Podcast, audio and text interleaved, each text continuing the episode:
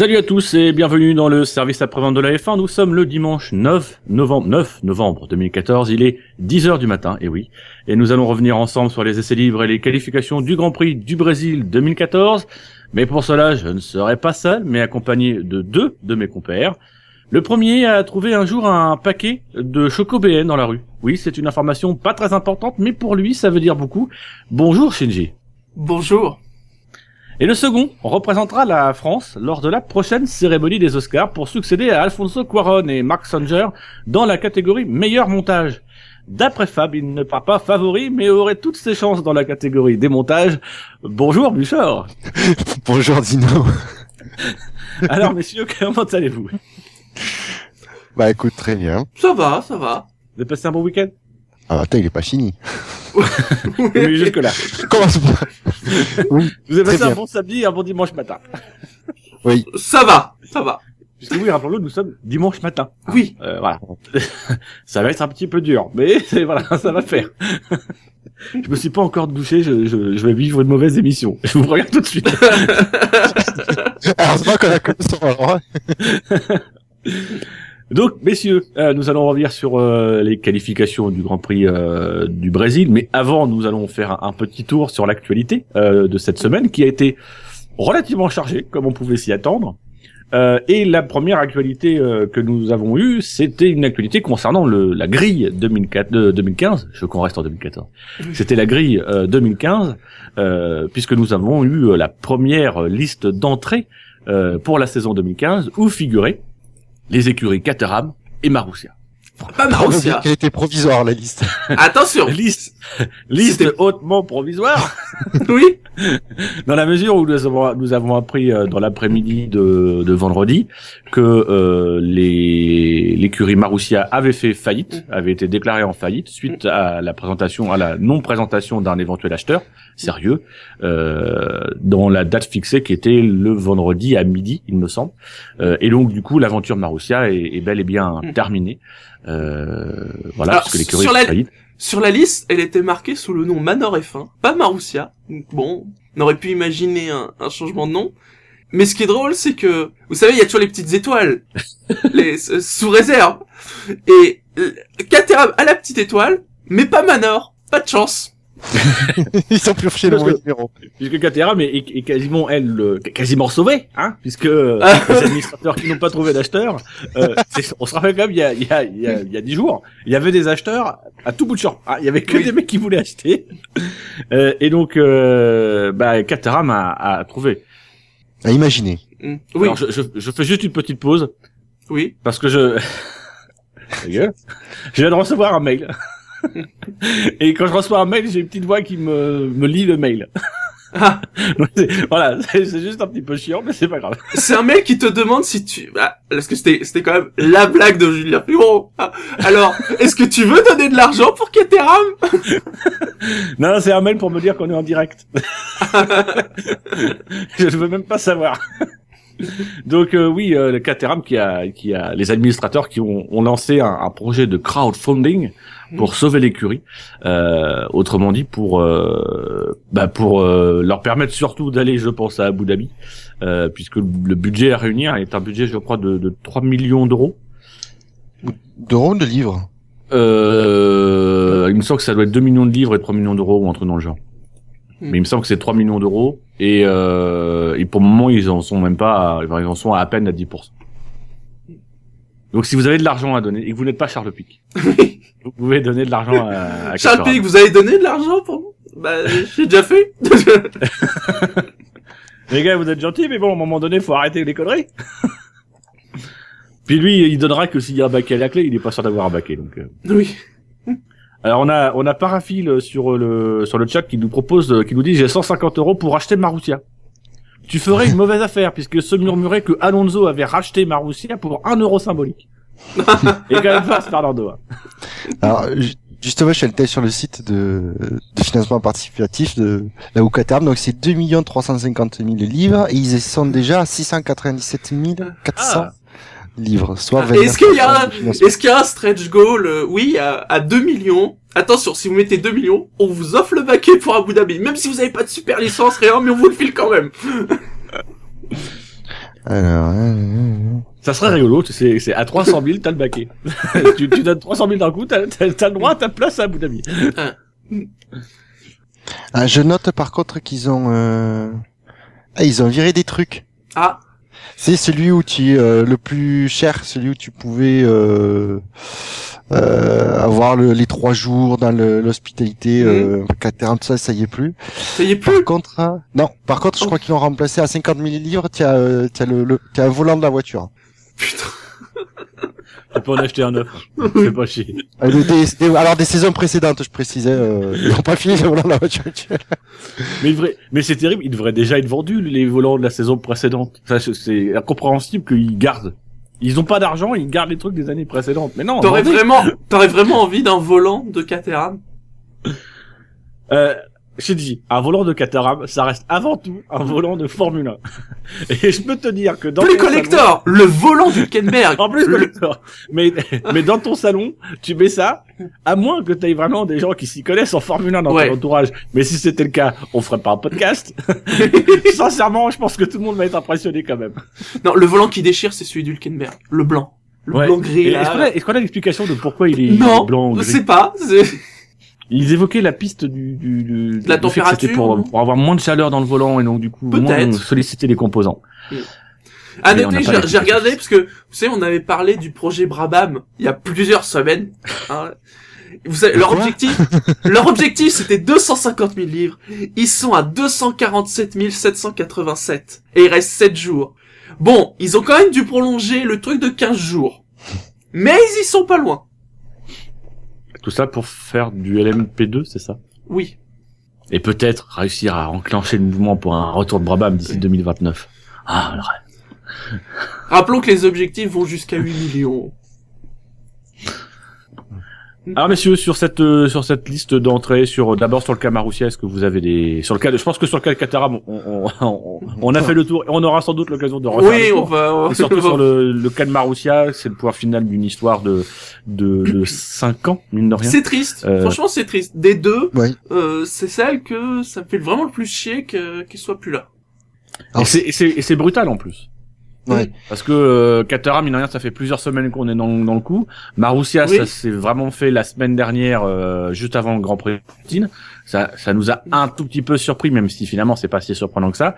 Et là, tout d'un coup, on voit que il, vraiment il n'y a pas d'acharnement thérapeutique sur Marussia. On voit que c'est c'est ce qui rend le truc encore plus encore plus euh, euh, triste, c'est qu'on voit peut-être des deux, c'était peut-être l'écurie la plus sérieuse et la mieux gérée. C'est qu'à un moment donné, quand il n'y a pas d'acheteurs, les administrateurs ont eux-mêmes décidé, on met un, un point final et à la fin, bah, on, on arrête les frais. Il n'y a pas d'acharnement là où même sur Caterham, une sorte d'acharnement. Bah, le le- crowdfunding, Ca- enfin- Caterham, il y a aussi cette espèce d'imbroglio entre les propriétaires et tout ça qui fait que ça a peut-être fait perdurer, on va dire, la procédure. Oui. S'il n'y avait pas Oui, tout ça, euh, s'il n'y avait pas tout ça, elle serait peut-être déjà tombée. C'est triste. Bah, il y a 200 personnes voilà, qui se retrouvent au chômage et donc euh, des usines. Euh... Alors, allez savoir, peut-être qu'on va apprendre que euh, As ou peut-être Forza Rossa, si on le- s'ils ressortent hein, de, de leur Ah. sous-marin, on sait pas où ils sont. on va peut-être apprendre qu'ils vont racheter les locaux et tout ça. Ça serait Actuellement, ils pas sont dans le détroit de Bering. on a, on a Adelin sur le chat qui nous demande si le- l'accident au Japon ne les a pas enfoncés d'un coup. Est-ce que, d'après vous, est-ce que l'accident du Japon a, a une influence sur le processus de faillite ou est-ce que, est-ce que finalement, euh, non, c'était plus ou moins écrit? Ah, Ah, je pense pour le coup c'était plus ou moins écrit, mais le, le, le coup est peut-être plus euh, moral que financier. C'est peut-être ouais. le truc qui a, vo- voilà quoi. Ils étaient peut-être déjà très mal et ça a peut-être entamé la motivation pour euh, et, et, et, comment dire et accaparer des forces qui auraient pu se concentrer sur la recherche de, Mm. de partenaires, d'investisseurs, ce genre de choses. Après, je pense que Marussia, euh, d'une façon ou d'une autre, c'était plus ou moins écrit. Est-ce que ça fait que ça n'a certainement pas arrangé les choses, ça c'est sûr. Bah après d'un autre côté si euh, s'il y avait eu l'accident qu'ils avaient bien conservé leur euh, la neuvième place tout ça ça aurait peut-être été une bouffée une bouffée d'air qui aurait pu leur faire du bien. Ouais. Ils auraient peut-être eu l'envie d'au moins durer jusqu'à ces derniers grands prix de la saison. Ouais. Mais c'est vrai qu'en en plus, on, on avait souligné, c'est, c'est peut-être l'écu- des, des deux l'écurie qui avait le, le, le, le- les meilleures perspectives entre les mains. Et, et Mhm. moi, je, je- sincèrement, je, je pense que l'accident de Bianchi joue énormément. Je, je pense qu'il n'y a pas d'acharnement parce que il y a une sorte de, de ras-le-bol à la fois de la Formule 1 parce que euh, voilà, il, ça fait ça fait quand même des années qui témoignent de leurs difficultés et que tout le monde s'en bat un, un- un petit peu les couilles. Euh, ah non, il faudrait qu'ils lavent leur linge sale en famille, comme l'a suggéré Christian Horner, euh, lui qui est le spécialiste de laver son linge sale en famille. Euh, je dis ça, je dis rien. Mais euh, euh, Et sa famille Horner, c'est les médias, de toute façon. ah oui. Non mais c'est ça, c'est Horner, c'est euh, faites ce faites ce que je dis mais pas ce que je fais quoi parce que euh, moi, enfin quand il déclare il faut que ces histoires-là ça porte atteinte à l'image de la F1, il faut que ces histoires-là soient réglées en famille. Euh, quand tu sais le nombre de fois où Red Bull a sorti des trucs qui ont porté atteinte à l'image de la F1, euh, voilà, pas plus tard que je reviens sur le trans- sur le transfert de, de Vettel, mais pas plus tard que ça, leur linge sale ils l'ont pas lavé en famille, ils se sont précipités dès qu'ils en ont dès qu'ils en ont eu pour la, la possibilité de sortir leur communication et de et de tout faire sauf la, Mm. sauf laver le linge sale en famille et même de critiquer euh, Ferrari, et de donner des petites opinions comme ça depuis quelques semaines sur ça. Donc voilà. Mais bon, ça c'est fin de parenthèse. Euh, mais c'est vrai que je, je pense sincèrement que l'accident de Bianchi a, a mis un coup d'arrêt. C'est, on a souvent dit que Marussia c'était une, une équipe qui, qui qui avait une longue histoire dans le sport auto, qui euh, malgré son nom, voilà, Ma- Manor, Manor, Manor, une voilà. écurie de de F3 il me semble. Euh, euh, dans laquelle je, je crois que d'ailleurs il y a plusieurs pilotes de F1 qui ont qui ont fait un passage.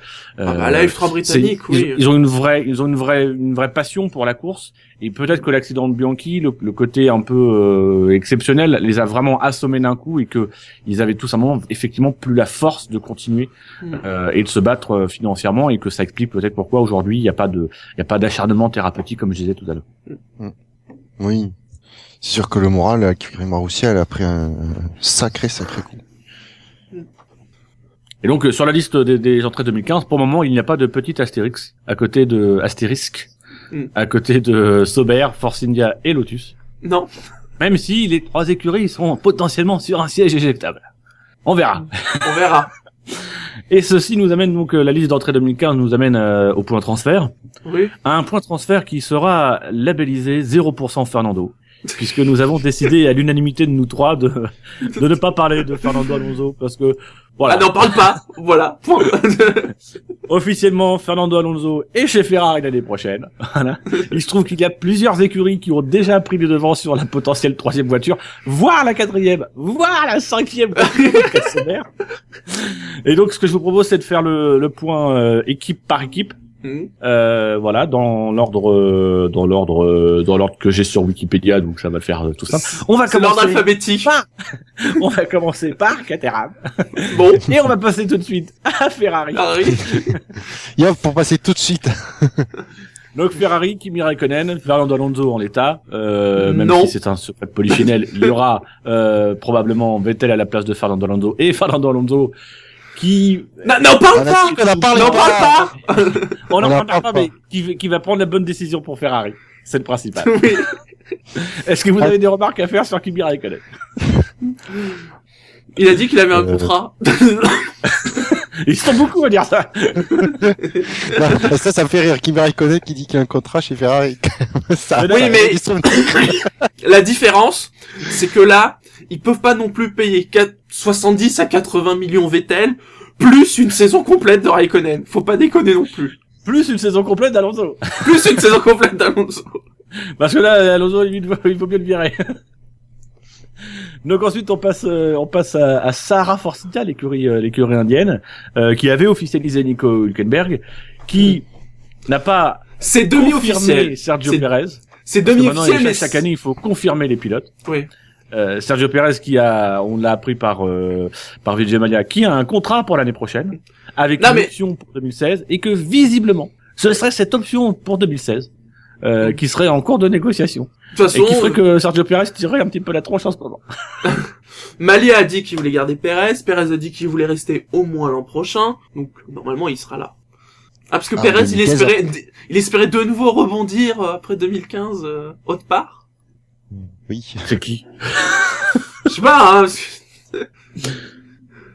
Mais sincèrement, sincèrement, bah, pour moi, il faut, il faut vraiment que tous ils attendent. Ils signent un contrat, que ce soit euh, Perez, Hülkenberg, Grosjean et compagnie, qui restent là où Oui. ils sont pour attendre la fin de saison prochaine. Parce que la fin de saison prochaine, il y a potentiellement quand même un baquet qui se libère chez Ferrari. Oui. Euh, donc voilà, il y aura peut-être des opportunités et qui étaient destinées à Jules Bianchi et qui n'ira Malheureusement, pas à voilà, Jules on- Bianchi. Donc euh, voilà, mine de rien, il y a une opportunité de transfert en 2016 qui, qui s'ouvre et, qui peut peut-être inciter les pilotes à, à être un peu patients, notamment. avait les un- il- il avait un pré-. Il avait un pré-contrat, Hülkenberg. Hülkenberg avait un, un pré-contrat, Perez euh, D'a- D'ailleurs, n'oublions pas que c'est quand même... aller chez Ferrari à l'époque. Rappelons quand même que c'est la news de la saison. La, la news la plus importante, quand même, c'est que Hülkenberg va faire deux ans dans une même écurie. Ouais. le truc est le truc improbable, mais complètement quoi. Hmm. Je veux dire, on aurait euh, la, la cote était euh, meilleure pour Hülkenberg qui a deux ans dans la même écurie que chez Vettel chez Ferrari. Ça c'est. C'est, c'est- tu vois, dé- déjà ça, ça, c'est deux, deux news très, euh, qui très déstabilisants. Donc, on a fait le tour de, de Force India, on Oui. passe à Lotus. Lotus avec Pastor Maldonado, ça s'est officié depuis longtemps. Oui. Et un deuxième pilote qui, pour le moment, s'appelle TBA. be announced. to be announced. Euh, voilà. Qui pourrait vraisemblablement être Romain Grosjean pour Ça avoir pourrait- confirmation. Grosjean, il disait même que ça pourrait être même annoncé ce week-end. Donc, allez savoir, peut-être que lundi, on saura. C'est l'un des dominos qui va tomber après euh, le domino Alonso. Euh, Parce que clairement, Romain Grosjean en ce moment attend dans Oui. l'ombre euh, du bac et McLaren. Oui. Est-ce que ce serait une, pour vous une bonne solution pour Romain Grosjean de rester chez Lotus ou de, ou de, ou de changer d'air? Il y a le nouveau si, moteur. si- Admettons qu'il en ait la possibilité. Il y a le nouveau moteur. Ça peut changer beaucoup de choses. Un- Après, moi, mon opinion, c'est s'il peut aller chez, euh, chez McLaren, il- qu'il aille chez McLaren. Sinon, il faut qu'il reste chez Lotus, parce que mine de rien, euh, on sait jamais trop avec Lotus les finances si c'est vraiment sain ou pas. euh, Mm. Ils sont et puis on sait quand même qu'historiquement ils sont capables de se pondre de très bonnes voitures. Donc euh, et puis comme dit Shinji euh, à juste titre, il y a le moteur, il y aura le moteur Mercedes l'année prochaine. Mm. Donc va savoir. Ça se trouve, le moteur Mercedes va devenir mauvais. Par contre, Ouais, bien sûr. contrat, par contre, s'il y a un contrat qu'ils doivent euh, absolument faire Lotus, et c'est euh, c'est que ça leur manque cruellement depuis le le, le début de la- de l'année, c'est il faut qu'ils embauchent un vrai pa- patron d'écurie. Ouais. Oui, c'est vrai que ça manque. ça manque. Ça ça c'est clair quoi. euh. Il faut quelqu'un Attends, c'est ce- qui- c'est ce week-end, il y a eu, il y a eu un moment donné où il y a, il y a Gastaldi qui s'est, qui s'est retrouvé avec je sais plus quel euh, patron d'équipe. Il me semble que c'est. Euh... C'était pas, non, c'était pas Monisha Kaltenborn et l'autre, justement. Mais ouais, c'était Monisha Kaltenborn et euh, et Euh, Gastaldi. Et à un moment donné, je me suis dit mais c'est qui le bonhomme à c'est qui le bonhomme à côté de Monisha Kaltenborn Il m'a fallu quasiment 3-4 secondes pour me dire ah oui c'est le mec de chez Lotus comment il s'appelle euh, Castaldi Ga- Gastaldi. Gaspacho. Non, il a maigri Castaldi. Donc c'est vrai que ça serait le gros transfert à faire, ça va, une belle opération à, ré- à réaliser. Euh, ensuite, on a le cas de McLaren, McLaren Honda Bah, c'est le que- point où, voilà, sur sur la liste d'entrée 2015. Ça fait une petite émotion quand même quand on voit McLaren Honda. Honda. Alors, tu sais Pourtant, que, je, je suis pas nostalgique de McLaren Honda, mais ça fait quand même un petit quelque mais, chose. alors, tu te souviens, quand on avait commencé à parler, tu sais, t'avais tiqué sur le fait que chez Honda, il disait Honda McLaren. Ouais. Tu sais, tiqué. Et j'ai regardé, mais tu sais que ça ne serait qu'un retour aux sources parce que, à l'époque où c'était Honda, c'était déjà dans ce sens-là. Je crois que c'était euh, Honda Marlboro McLaren ou Honda McLaren Marlboro, quelque chose comme ça. Oh l'horreur. Bon, il y aura pas Marlboro, ça c'est sûr, mais euh, ça serait un retour aux sources. Et donc du côté de McLaren, du côté pilote, euh, c'est euh, c'est Beyrouth. Hein C'est. C'est-à-dire que euh, c'est un petit peu tout le monde veut prendre sa place. La place, c'est évidemment celle de Johnson Button qui a qui a l'air plus ou moins de Apparemment, oui. euh, voilà. Euh, Magnussen fait moins de fautes, donc du coup peut-être qu'il est un petit peu plus sûr de lui, mais en tout cas Button a, a tenu ce week-end des discours qui sont des discours de, de dignes de Mark Webber l'année dernière. Euh, voilà, de- il y a une vie après la F1, euh, voilà. Donc euh, Partons Button avant que je départ. Partons avant que je me fasse virer, c'est un peu ça. oui, Ouais, mais après j'ai trouvé le discours de. Oui, tu sens que bon, il est un peu forcé à sortir ce discours parce que par la situation, mais tu sens que moi, moi quand j'ai ressenti, j'ai vu l'interview et justement je trouvais que c'était pas. Tu sentais quand même qu'il y avait des choses qui pouvaient l'intéresser à faire après la F1, mine de rien. Oui. Bah, on évoque l'endurance, on évoque Oui. le, le championnat du monde de, de rallycross. Mais moi, honnêtement, euh, je, je- j'adorerais voir Button en endurance. Mais Son ça, fait un- pilotage, c'est- c'est qu'il est pile poil calibré pour l'endurance. c'est un- c'est un peu comme Weber, c'est oh là là, il quitte la F1, c'est dommage. Attendez les gars, il va chez Porsche. Ouais. Mais en plus, ce qui ce qui est intéressant dans, dans la manière dont il dit les choses, c'est que euh, il, il dit quand même, il dit pas je vais quitter la, je vais quitter la F1. Il dit euh, ce qui m'intéresse c'est de, rester en Formule 1 euh, à condition d'avoir une voiture qui me permette de gagner. Et Ah. tu sens quand même derrière que c'est la communication, certes c'est la communication un peu un peu contrainte et forcée de, de- par par le- la situation de McLaren actuelle qui qui convoite Alonso, euh, même qui convoite bien Alonso. Euh, mais tu sens quand même que c'est aussi un moyen de dire euh, oui après tout de toute façon ça fait deux ans que j'ai pas la voiture pour gagner, je peux partir.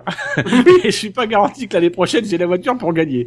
Donc tu sens aussi que c'est un petit peu ça. C'est c'est un peu à l'image d'Alonso chez Ferrari où il essaye de nous faire croire qu'il a qu'il a le choix. Button essaye de garder la main en disant euh, finalement c'est moi qui choisis, je veux aller là où je peux gagner. Et il pourra toujours expliquer plus tard que bah oui chez McLaren il n'y avait pas de garantie de pouvoir gagner, il n'y avait pas de place disponible chez Mercedes, Euh, donc voilà du coup il a préféré euh, préféré renoncer et aller là où il pouvait gagner, soit en endurance, soit en soit en rallycross. Et puis c'est pas lui qui a fait une, ré- une référence au pilote qui végète euh, sur les dernières années. euh, où tu passes tout de suite à Barrichello, Barrichello. On n'a pas parlé de Barrichello. Ah mon dieu. C'est est pas là, plus mal. Ça n'est pas plus mal. Alors, sincèrement, s'il y a un moyen pour vous donner, vous inciter à donner de l'argent à Caterham, sachez juste qu'on a appris que, normalement, Rubens Barrichello devait faire les trois derniers Grands Prix de la saison, comme quoi il a pas de bol, avec Caterham. Donc si vous voulez le voir à Abu Dhabi, c'est toujours possible. Mais il faut donner de l'argent à Caterham. Et là, t'as as 200 000 livres qui viennent de tomber du... des promesses de dons hein, sur le... Donc ensuite chez, chez Mercedes, bon, normalement côté transfert, il n'y a pas de problème, hein, c'est Nico Rosberg et La- Lewis Hamilton. la discussion- surprise du chef. Non, la, la discussion qui va être intéressante, c'est l'an prochain sur après pour Lewis Hamilton. Oui. Oui. Alors, j'ai juste quand même Lewis Hamilton qui devrait, selon toute vraisemblance, négocier seul son nouveau contrat puisqu'il va Oui. se, se séparer de, de ses managers. On avait appris ça le week-end dernier. Euh, il me semble pas qu'on en avait fait qu'on avait fait Oui. mention. Donc euh, euh, voilà, il va faire son Sébastien Vettel. Il se vétélise de plus en plus, ce garçon, c'est incroyable. Euh, Non, mais- Il va négocier seul son contrat. Il, il a vu Vettel négocier 80 millions avec Ferrari. Il se dit bon, j'ai peut-être un truc à aller chercher. Euh, le... Mais bizarrement, biz- c'est c'est quand même marrant qu'Hamilton il annonce ça euh, la semaine dernière. Euh, alors qu'ils sont en pleine discussion pour le prolongement après 2000, euh, après 2015, tu te dis finalement il doit pas être satisfait du tout de ses managers euh, et de la façon dont ils voient l'avenir et qu'ils négocient pour qu'ils se disent bah, je vais m'en passer. C'est Pas satisfait ou peut-être qu'il peut-être qu'il veut plus. Oui. Peut-être qu'il veut simplement négocier plus. Après, c'est faut quand même se rappeler que son son équipe de management, c'était c'était plus quand même une équipe de management à l'origine, de management un peu un peu people, plus pour les aspects commerciaux le concernant lui que plus pour ses contrats euh, ses contrats d'écurie. Euh, on se rappelle, on avait beaucoup glosé à l'époque sur ça, mais c'est quand même une société de management qui s'occupait pas mal de de, de vedettes de la chanson américaine, etc. Euh, bon, qui a intégré dans son équipe depuis, il me semble que c'est Didier Coton. Euh, euh, ils ont intégré des gens qui sont plus spécialisés dans la F1 pour tout, tout ce qui est vraiment spécificité contrat sportif et contrat euh, commerciaux F1. Mais euh, voilà, c'est c'est peut-être plus plus le management qui est adapté pour quelqu'un comme Lewis Hamilton qui euh, euh, sur les sur les aspects commerciaux euh, a déjà tout, tout- pas dans quel contrat, il n'est pas à plaindre de ce côté-là, qui veut peut-être avoir la main sur la négociation des contrats sportifs euh, et des contrats le liant directement à l'écurie. Faut qu'il attende après Abu Dhabi, de toute façon. Selon Oui. comment ça va se terminer, euh, bien évidemment, il pourra, il pourra Ça- pas négocier la même chose, hein. Ça va, ça, ça peut compter double. qui sait peut-être que Mercedes sera le nouveau Williams qui viront leur pilote de- de- fraîchement titré champion. Voilà, regarde là, c'est McLaren qui se sera jeté sur sur Alonso, etc. Ils pourront se bouffer. quoi. ah ça Euh, c'est le, le rêve, tu sais. Mais, mais même Vettel, tu te rends compte, Vettel, tu te retrouves à dire quand même, ce mec, il est quatre fois champion du monde. Il s'est barré. Et mine de rien, bon moment, il a pas annoncé d'écurie. Bon, tu te doutes bien que s'il s'est barré, c'est qu'il avait un contrat dans la poche. Mais quand même, tu te dis, on est quand même à deux doigts de se dire, euh, lui, il va peut-être finir dans une Caterham. ah bah non, merde, il peut pas. Ah, dommage. Euh, donc ensuite, on a du côté de Red Bull, c'est c'est fait depuis quelques semaines Mm. déjà, hein, c'est Daniel Ricciardo, Danny Viat. Du côté alors, du côté de euh, Williams, là aussi ça a été confirmé, ce sera euh, Massa et Bottas. Mm. Du côté de Toro Rosso, on a toujours un petit suspense sur l'identité du deuxième baquet. Il était très confiant à Austin. Ça Il semble... était un peu plus prudent, euh, un peu plus prudent au Brésil, euh, mais il Ouais. semblerait que ce soit Jean-Éric Vergne qui tienne la corde pour épauler Max Verstappen chez Toro Rosso l'année prochaine. Apparemment, il a une vraie chance. Que Verstappen lui-même dit qu'il aimerait bien avoir Vergne. Oui, oui, d'ailleurs, d'ailleurs, Verstappen, il faudrait sincèrement qu'il se prenne un coach de communication qui lui explique, c'est pas le moment que tu fasses un petit peu genre, t'as des, t'as des souhaits, tu veux telle Oui. chose. Parce que je trouve que Verstappen, même si on lui pose la question, à ce moment-là, il devrait simplement dire, c'est pas à moi de décider, c'est au choix de l'équipe, même si, euh, évidemment, il préfère euh, Vergne, et ça c'est évident. D'ailleurs, c'est très bien expliqué par Pierre Gasly euh, dans Formula One, il a dit, bah, c'est tout son intérêt d'avoir Vergne à côté. Euh, mais voilà, ça fait un petit peu dé- déjà qu'ils ont un petit peu fait le forceps pour se retrouver dans le baquet de la Toro Rosso. Euh, ça fait un petit peu le mec qui commence à vouloir un petit peu gérer certaines choses au sein de l'équipe. Le mieux, c'est de rester discret, de dire non, moi je fais mon chemin et puis euh, Mm. c'est à l'équipe de choisir le, le deuxième pilote. Ils ont toute ma confiance pour trouver la personne qui m'aidera à me développer, etc. Ne prends pas le melon trop vite, Max. Voilà. tu n'as pas encore participé. Tu n'as, tu n'as, tu n'as pas encore participé à un seul Grand Prix. Donc, Euh, et donc vous, vous verrez, c'est le meilleur choix ou pas Honnêtement, j'en sais rien. je sais pas. Je connais pas Sur le le coup, connais- ça, ça pourrait être le plus cohérent, mais c'est aussi sacrément dangereux pour Verne. Je crois qu'on l'a déjà expliqué. C'est-à-dire que là, il peut vraiment pas se rater face à Verstappen. Parce que s'il se rate face à Verstappen, c'est même pas la peine d'aller chercher un autre baquin en Formule 1. C'est pour ça que son enthousiasme, euh, son enthousiasme en ce moment, euh, son espoir me me- m'inquiète un peu parce que je, je pense qu'il il croit vraiment avoir sa chance l'année prochaine. Euh, je sincèrement. Mais je attends, attends, je pense à un truc. Il y a une semaine, il, est, il était confiant. Tu, tu l'as dit. Et là, tu dis qu'il était moins confiant. Et que la semaine dernière, c'était quasiment oui, c'est fait. Je serai sur les grilles de départ Oui. en 2015. Et là, ce week-end, tu sens un petit peu que euh, il a réfléchi entre temps. Il s'est dit bon, j'ai encore rien signé. Je vais être méfiant quand même. Est-il possible? J'ai- Attention, hein, c'est, je- j'imagine des trucs. Hein, si ça se trouve, je, je dis une énorme connerie. On dit, on dit qu'il pourrait continuer chez chez Toro. Est-ce que il avait pas des contacts avancés, par exemple, avec Marussia? Ce qui pourrait expliquer, tu comprends, le changement de comportement d'une semaine à l'autre. C'est vrai que peut-être qu'il avait, il avait. C'est peut-être du délire, hein. hein, c'est- peut-être négocié avec Marussia le, le fait d'être d'être là l'année prochaine. Peut-être, il avait peut-être un contrat avec Sauber. C'est ce que je pensais, moi. Pourquoi pas aussi Et mais que l'annonce de Sauber de cette semaine, ben, m'a Aussi, hein. beaucoup moins confiant. C'est peut-être très fantaisiste ce qu'on dit, mais ça pourrait expliquer ce comportement qui change d'une semaine. D'une semaine Parce que l'autre. lui, lui, il a, il il a parlé d'être sur les grilles de, sur les grilles de départ l'année prochaine. Il a pas Et parlé il- oui, il avait l'air, il avait l'air relativement affirmatif. Et là, cette semaine, il est, il est plus prudent. Alors, c'est peut-être ça, effectivement. Peut-être qu'il avait euh, déjà un pré-contrat ou un contact dans une autre écurie et que ça s'est refermé et où, euh, voilà, qu'il voit qu'il n'y a pas, peut-être pas de solution. Mm. Marussia ou Caterham, d'ailleurs. Euh, Voilà, c'est, ça, ça sera, euh, ça sera à voir seul, seul l'avenir nous le dira. Mm. Et on parlait de Sauber. Sauber, Sauber donc, va- qu'on a, on a compris qu'il allait expérimenter non seulement la troisième voiture, mais la quatrième, peut-être même la cinquième voiture l'an prochain. Non, et l'année prochaine, Sauber, ils vont faire un championnat parallèle, c'est le championnat de biplace. C'est-à-dire qu'ils ont euh, deux voitures, mais quatre personnes pour les remplir, puisque euh, ils, ils auraient visiblement quatre personnes sous contrat. Euh, on a annoncé euh, donc le, le week-end dernier Marcus Ericsson, euh, un petit peu à la surprise générale. Euh, cette semaine, toujours à la surprise générale, on a appris que Felipe Nasser, le Brésilien de chez Williams, euh, actuellement est euh, deuxième du GP2, il me semble, Oui. euh, euh, serait aligné aux côtés de Marcus Ericsson. Exit donc Esteban Gutiérrez. Qui s'y attendait Adrien un peu, lui.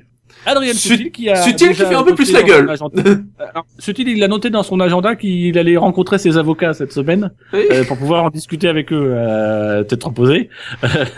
Et il semblerait euh, que Van der soit intéressé pour avoir la carte de visite des avocats de Sutil pour pouvoir euh, lui aussi s'intéresser parce qu'il semblerait qu'il ait lui aussi un contrat pour l'année prochaine. Donc, euh, Ils vont pas monter une class action alors. donc euh, à ce moment-là, c'est, c'est j'ai envie de dire, qui est le prochain à avoir un contrat chez Sauber? C'est presque une chanson. Avec- Est-ce que c'est toi? Est-ce que c'est moi? Qui c'est? Avec une avec une déclaration euh, très intéressante. Et moi je trouve une hypothèse très euh, enfin un scénario très très très très crédible. Euh, Adrien Sutil qui disait euh, que de toute façon même S- Sauber n'était même pas sûr d'être là sur les grilles de départ l'année prochaine euh, donc finalement ils peuvent signer des contrats avec n'importe qui et déjà en cache- en- encaisser un premier chèque euh, c'est pas garanti que Marcus Ericsson et Felipe Nasser roulent l'année prochaine et c'est vrai que c'est pas inenvisageable c'est-à-dire que peut-être qu'ils ont signé euh, Marcus Ericsson et Felipe Nasser pour avoir un premier versement pour les aider à tenir sur la fin de saison Et puis, bah, peut-être d'ici l'année prochaine, si jamais ils doivent mettre la clé sous la porte, ils mettront la clé sur la porte, sous, sous, sous la porte. Et là, de facto, les quatre contrats seront, euh, seront cassés. Ce serait moche quand même.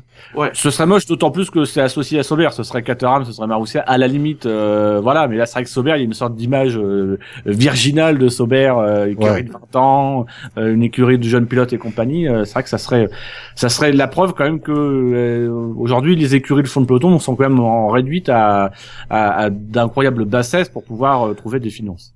Mm. Et puisqu'on parle des finances, messieurs, Oui, il n'y a pas de transition dans cette émission. Les transitions se font toutes seules. tout à fait. Nous parlons des finances. Mm. Il y avait une grande mobilisation cette semaine. Il y avait quasiment une opération Let's Finance Formula One Teams Hmm. qui, pour le moment, reste un petit peu silencieuse puisque les écuries se sont rencontrées. Euh, on lavait leur linge sale en famille, comme le souhaitait Christian Horner, euh, et pour le moment, on accouché de, de rien. Euh, voilà. Comme, comme par hasard. Donc de Ouais. mémoire, c'était une. Tu veux dire une- Comme il y a six mois, et comme il y a six mois auparavant, et comme il y a six mois encore avant. Et comme il y a, Alors, il- y a un il- an, il y a deux ans, six ans, dix ans. Il me semble que c'était une réunion donc entre euh, entre les, les trois écuries les plus les plus menacées, Force India, Lotus et Sauber, et euh, donc Bernie Ecclestone. Bernie Ecclestone qui avait déclaré être prêt à dégager euh, 100 millions de, de, de dollars Mm. euh, pour redistribuer au niveau des petites équipes, mais qui visiblement j'ai j'ai j'ai vu vite fait une interview ce matin, euh, qui visiblement lui estime que ces 100 millions de dollars, il faudra pas les trouver en plus du budget actuellement alloué, mais à l'intérieur de leur enveloppe actuellement distribuée aux écuries. Bon, Donc Alors, ce qui est marrant, c'est que ça correspond pas euh, à ce qu'a dit le président de CVC, qui est donc détenteur de société détentrice de la majorité des, des, des actions de la Formule 1. Et donc, qui, en fait, maintenant est au-dessus de Bernie. Oui. C'est lui le vrai donc, patron. C'est lui le vrai patron. Et il a déclaré, il était Arnie, un c'est le, bras- c'est le bras droit du président de CVC, dont on connaît pas le nom, mais on connaît juste le nom du bras droit. Voilà. Ah oui.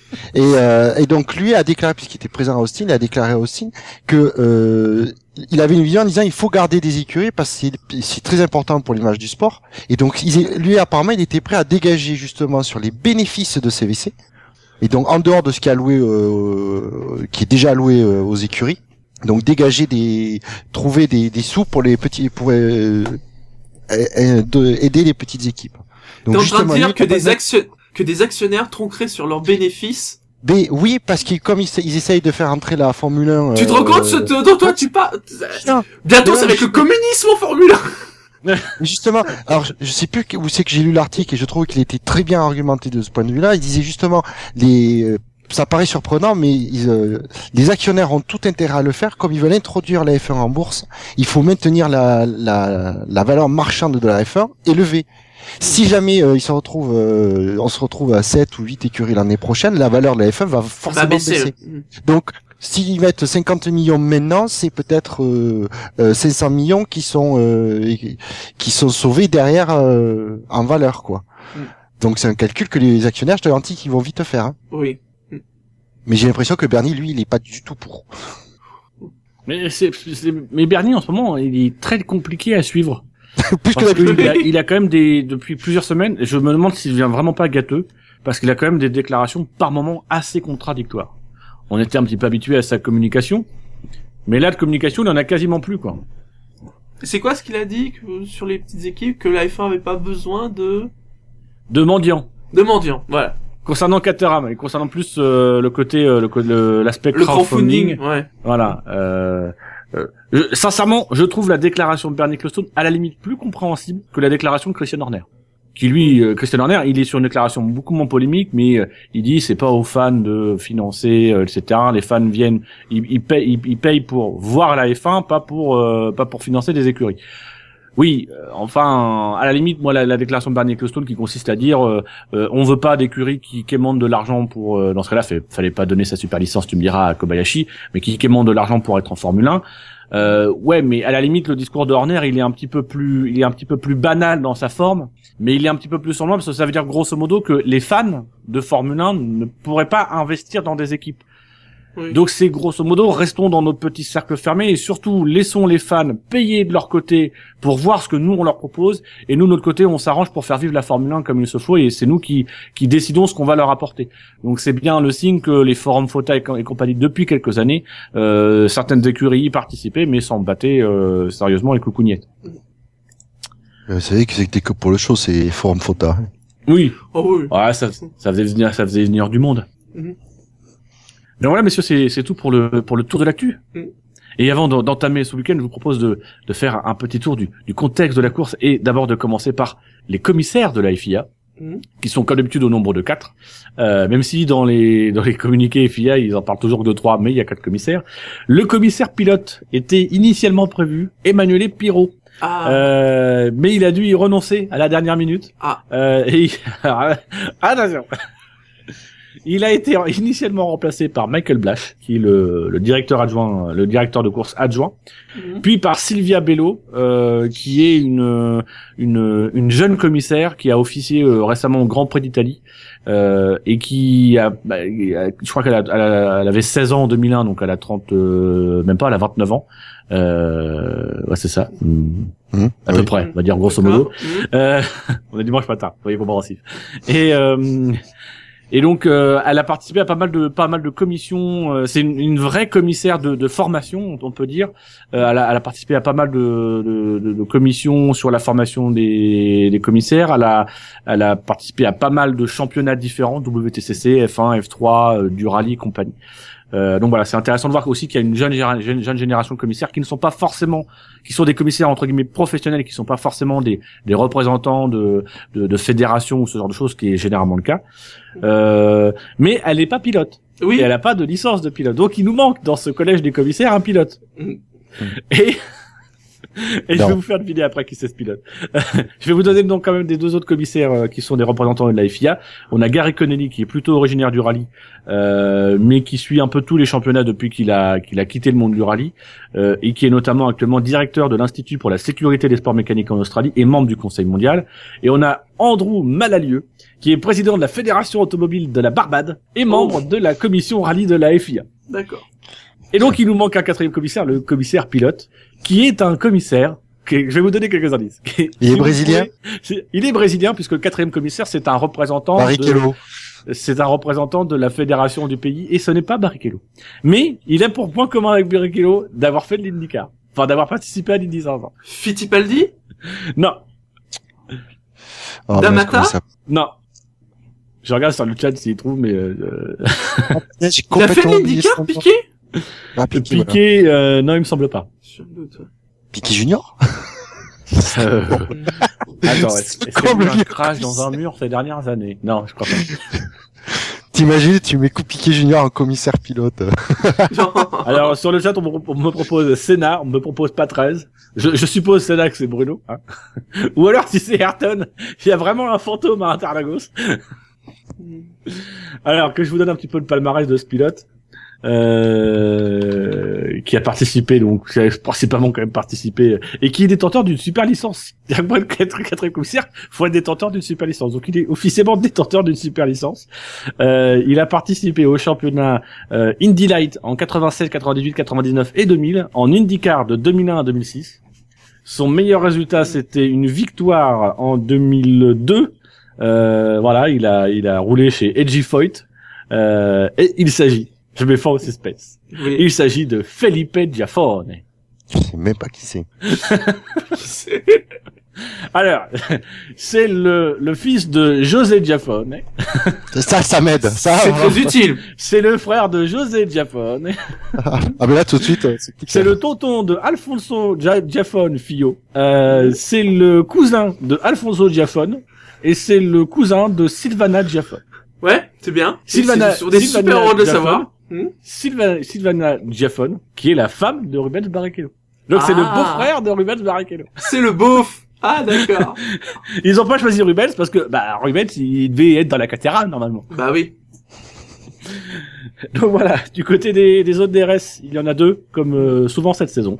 La première euh, est située entre le virage 3 et le virage 4 avec une détection dans le virage 2 et une activation à 20 mètres en sortie du virage 3. La deuxième zone, la deuxième zone DRS, elle se situe dans la ligne droite de départ arrivée avec détection 30 mètres C'est marrant, ça. 13. J'ai remarqué, ils disent, les gens disent tout le temps ligne de départ arrivée. Oui. Parce que vous savez, on est sur un circuit, donc en fait, on arrive au point de départ. Donc si tu dis la ligne de départ, ça induit automatiquement que c'est la ligne d'arrivée aussi. C'est pas, c'est pas systématique. Le Brésil, on peut se poser la question l'année prochaine s'il n'y aura pas une ligne de départ et une ligne d'arrivée. ah mais alors écoute, alors ça c'est un des grands mystères. Mais Parce que euh, ils ont pas arrêté de dire ce week-end que le paddock allait être détruit et qu'il allait être déplacé donc sur la seconde ligne droite. Et puisque je me posais la question avec Gus Gus, euh, je crois que c'est la semaine dernière qu'on l'avait évoqué très rapidement, j'ai regardé et en effet il y a un article du mois d'août à Autosport où il y a un représentant du circuit qui dit qu'en effet c'est ce qu'ils avaient prévu au début, mais qu'ils vont pas le faire. Ils vont remplacer tout le paddock, mais il sera au même endroit. Bah, ce qui, ce qui, ce qui corrobore, c'est ce qui corrobore le fait qu'ils aient changé le, le la, la voie d'entrée des stands. Et ils vont pas se faire chier comme on a entendu cette semaine. Enfin, ça, ça devrait mettre la puce à l'oreille aux gens qui font, qui font les, les commentaires. Tu changes la, la, la ligne des stands, tu fais des frais quand même là-dessus. C'est pas pour la détruire l'année suivante, quoi. Donc, Non, bah, C'est ça aussi, F1. voilà, je, oui. Et ils n'ont pas arrêté de dire qu'elle allait être déplacée. Et ça m'a mis le doute. Mais bon, voilà. Pe- peut-être qu'il y aura une ligne de départ, une ligne d'arrivée qui, seront différentes. Oui, On sait jamais. Bien sûr. Euh, et donc, euh, préciser quand même, le, le- donc c'est dé- dé- détection 30 mètres après le virage 13. Le virage 13, c'est, vous avez le, le dernier virage qu'on peut appeler le virage Kimi Raikkonen. Euh, et le virage 13, en fait, c'est, c'est un tout petit peu plus haut, c'est la première courbure de la grande remontée. D'accord. Et en fait, la grande remontée, elle est constituée du virage 13, du virage 14 et du virage 15, euh, qui mènent sur la grille de départ. Donc en fait, il y a trois virages en, en, en ce que pour nous on, on considère en, en étant un seul. Et l'activation se fait elle 60 mètres après le virage 15, donc c'est euh, c'est quasiment au niveau de, de la grille de départ. Mm. La pole position l'année dernière, est-ce que vous vous rappelez qui l'avait réalisé En 1.26 479, il pleuvait. C'était pas Oh, Sébastien Vettel. Vettel? C'était Sébastien Vettel devant Nico Rosberg et Fernando Alonso. Et le podium l'année dernière, est-ce que vous vous rappelez qui était derrière Sébastien Vettel? Je peux Ah, faire. Zut Euh... Euh, Ah non, je me souviens plus. du tout. Grosjean peut-être sur le podium? Non, puisque Grosjean, rappelle-toi, Non, oui, ça fait. Ah, le monteur a annoncé la saison. Le monteur de Romain a annoncé la saison 2014. Il a fait. euh... Non, je me souviens plus qui était derrière. il y Weber. avait un homme qui, qui s'appelait Marc Weber, effectivement. ah, Et oui, un troisième homme qui s'appelle Fernando A. oui, c'est vrai, on a dit qu'on en parlait L'autre? Euh, et quel souvenir avez-vous de ce fameux Grand Prix euh, du Brésil l'année dernière, outre euh, le fait que c'était la, la casse de la casse moteur de Romain Grosjean, la dernière casse d'un moteur V8 en Formule 1 Hmm, J'ai pas trop de souvenirs. Je crois que de toute façon, le- les titres étaient déjà joués. et, euh, Oui, ouais, oui, depuis un moment. Oui. Alors, si, si je vous dis, c'est inacceptable, inacceptable. c'est le coup de gueule de Massa, rappelez-vous pour son, son drive-through. Ah Il avait oui. pour avoir mordu la ligne blanche là où il fallait pas la mordre. Alors qu'il avait clairement bien précisé avant le, avant le- la course, euh, faut pas la voir la ligne. Et que là, les organisateurs ont dit, au moment où ils ont vu la pénalité, ils ont dit, bon, l'année prochaine, on refait la, la voie d'entrée des stands, les gars. On Voilà. arrête de faire les Et comme ils ont dit, donc avant, ils, ils coupaient sur les zébras, maintenant, ils coupent la chicane. Ouais, mais c'est pas pareil. Tu, tu comprends pas, je dis, pas pareil. Ça coupe moins, c'est vrai. Ouais, Euh, c'est la différence entre un zébra et un vibreur, quoi. Alors, au niveau de la course, ça avait commencé par, euh, par un bon départ de Nico Rosberg, qui était passé devant Sébastien Vettel, euh, mais avant de se faire reprendre par Sébastien Vettel, puis par Fernando Alonso, puis par Marc Weber. Oui. Marc Weber qui avait ensuite réglé son compte à Fernando Oui, c'était une époque où c'était normal de la part du Mercedes de se faire doubler par quatre voitures. Donc on avait eu ensuite la casse du moteur de Romain Grosjean, le drive-through infligé à Felipe Massa. Puis, quelque part dans la course, on a vu un accrochage entre deux pilotes dans le virage 4. C'était Un pas pilote Hamilton, britannique et un pilote finlandais. Hamilton Bottas Hamilton Bottas, Bottas. qui résulte en l'abandon de Bottas euh, et Hamilton qui, de mémoire, a une crevaison, doit repasser au stand et termine neuvième de la course. C'était dans, c'était dans les S de Sénat, non? De toute façon, t'es Euh, marrant, non, tu c'est- dis, Non, tu dis, dans le virage 4. Tu dis finlandais, ça pouvait être que Bottas. Ah ben oui, c'est vrai que Raikkonen, il était couché. Non, mais Il était de repos. accident. Oui, ce- il faut, il faut le noter, c'est le dernier Grand Prix de Eki Kovalainen qui est finlandais. Ah oui, c'est vrai. Donc ça aurait pu être Kovalainen, même si personne n'est dupe. Euh, Ouais, mais tu vois qu'on va la d'accrocher quelqu'un? Non, jamais de la vie. Jamais. C'est impossible. C'est un peu Il s'accroche tout seul. Il accroche, il s'accroche tout seul avec une Audi, c'est tout. Et donc, si vous vous rappelez, on, on avait quitté euh, nos amis pilotes sur cette euh, cette, cette image euh, magnifique, mais en même temps un poil dangereuse, euh, de Mark Webber au volant de sa Red Bull RB9, sans casque, les cheveux au vent. Un dernier Oui. hommage à sa carrière euh, fantastique, mais surtout capillairement fantastique. Euh, voilà, c'était la, la petite carte postale de du Brésil 2013. Passons donc aux essais libres. Mm. D'abord les troisièmes pilotes, on a eu deux troisièmes pilotes, Felipe Nasser chez Williams euh, et Max Verstappen chez Toro Rosso. Max Verstappen qui a fait plutôt une très bonne impression euh, lors des essais libres 1 puisqu'il a il a été il a terminé sixième je crois, Euh, il a été il- un temps même troisième. Tu, Bon, tu après, oublies, on est avec de l'essence, mais... tu oublies Jun Cadella. Oui, mais Junkadela, je, je ne voulais pas en parler pour pas lui faire de mal. euh, je pense à lui et à sa famille. Pense surtout à sa monoplace. enfin, la monoplace de Perez. Oui. Bon, il en avait pas besoin. Donc Verstappen, vous en avez pensé quoi? Euh, impressionnant. Bon, en même temps, il a peut-être pu éviter de glisser, mais il a pas été tout seul, mais il a fait de très beaux drifts. C'est Tu veux dire qu'il s'est passé quelque chose en essai libre? Ah merde Ah non, mais sincèrement, la, la, la, le, le, le drift Ah non, il de s- Verstappen, il s'est passé il- des trucs. Il est assez sensationnel, quoi. Il est, ouais, ouais. Juste après la, la portion, euh, la portion euh, lente, euh, dans le grand, le grand gauche en descente qui amène justement vers le virage Kimi Raikkonen, euh, il monte légèrement son vibrant de mémoire, il perd un peu la voiture, il perd même complètement la voiture qui se retrouve quasiment à, à 45 degrés par rapport à la piste, et euh, il arrive à la, il arrive à la reprendre. Tu sais pas, si- tu te dis soit, soit ce garçon a un coup de volant génial, soit il a un cul monstre. ouais. c'est c'est typiquement le genre de le genre de manœuvre tu te dis là faut quand même une partie de moule pour euh, pour te dire bon c'est bon euh, il a pu la, il a pu la garder sa voiture donc sinon non c'est c'est c'est tout bûcheur de ton côté Verstappen euh, tu t'en taponnes bah, Surtout que j'ai pas vu euh, les essais libres. ah d'accord Ouais. Mais comme d'habitude, je peux pas voir les essais libres. Je sais pas rattrape Non, les, les, le samedi matin me taper euh, 3 heures d'essais d'essais libres 1 et 2. euh. Je les sais pas, essais, lis le top flop mais oui. fais fais pas comme moi Ah, il faut pas te prendre un exemple, mais Les, les, bon, samedi matin, c'était pas extraordinaire, mais vendredi, c'est vrai que il s'est passé plein de choses. Vendredi, ouais, c'est vrai que la journée était assez intéressante. T'as parlé de, donc on va on va passer assez rapidement sur Nasser qui qui a fait des des bons essais, mais Mhm. qui s'est pas particulièrement distingué. Pour parler de Jun Cadella qui a semblé quand même très en difficulté avec la voiture pendant tous les essais libres 1, notamment dans le dans le virage. euh, Alors c'est le 4, 5, ça doit être le sixième. Euh, la la grande courbe en remontée avant la portion, la, ah, ju- juste avant la portion lente et euh, où il est, je crois, deux trois fois un petit peu sorti au large avant, Mhm. un tout petit peu plus tard Oui. euh, de partir à la faute dans le virage suivant, euh, en, perdant, enfin en, en montant sur les freins, en perdant les freins, je, je sais pas trop ce qui lui est arrivé, pour finir sa route dans le mur et déclencher ainsi le premier drapeau rouge de la journée. Oui. C'est utile de préciser le premier. Ouais, de- devant un Sergio Perez un poil dégoûté. Oui. Ah bah, y a de quoi. Mais il avait l'air dégoûté un peu avant. Je, je sais pas, il, il devait pas être bien physiquement, euh, Perez. Je sais pas. Il avait quand même l'air de tirer franchement la gueule. Ah, zéro tour pour Perez vendredi. Et ça s'est vu en qualif. Donc sur, sur le reste, euh, avant de revenir sur les autres faits marquants, je, je voulais revenir sur ton, sur ton top flop euh, Oui. Euh, qu'on va découvrir. Il y en a un qui est Euh, très drôle. Maintenant bon, que les parce qualifs que- sont passés, il y en a un qui est très drôle. ah, comme il en est fier de celui-là.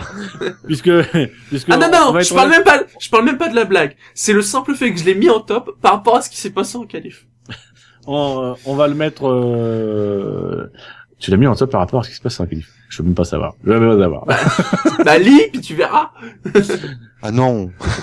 ah oui, d'accord, ça y est, je vois. Donc dans tes tops, tu as placé, euh, tu as placé Nico Rosberg, Oui. qui a survolé les essais libres. Oui, et j'ai, alors j'ai vérifié en effet, euh, c'est la première fois que Nico Rosberg, alors pour le coup c'était d'abord le vendredi, mais euh, fait les meilleurs temps sur les trois séances d'essai. Hamilton l'a déjà fait cette saison, ça y a pas de souci, mais euh, Rosberg jamais les trois. Il y a toujours en général une séance pour Alonso ou pour Hamilton. Mais c'est vrai que Rosberg, il a, il a été. Alors, j'ai du mal à savoir si c'est Rosberg qui survole clairement ce Grand Prix pour le moment. ou si c'est euh, Hamilton qui est un, Ven- on va dire un Alors, petit peu sur la retenue, qui est un peu sur la réserve. Vendredi, Hamilton était un peu sur la retenue. Il, il était pas trop inquiet, hein, mais il disait voilà, j'ai pas vraiment réussi à faire le tour parfait que je voulais.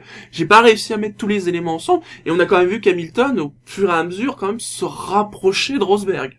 Et c'est pas passé loin samedi. Donc euh, c'est pas forcément euh, un survol de Rosberg. Oui, comme on a pu le voir en, en qualification.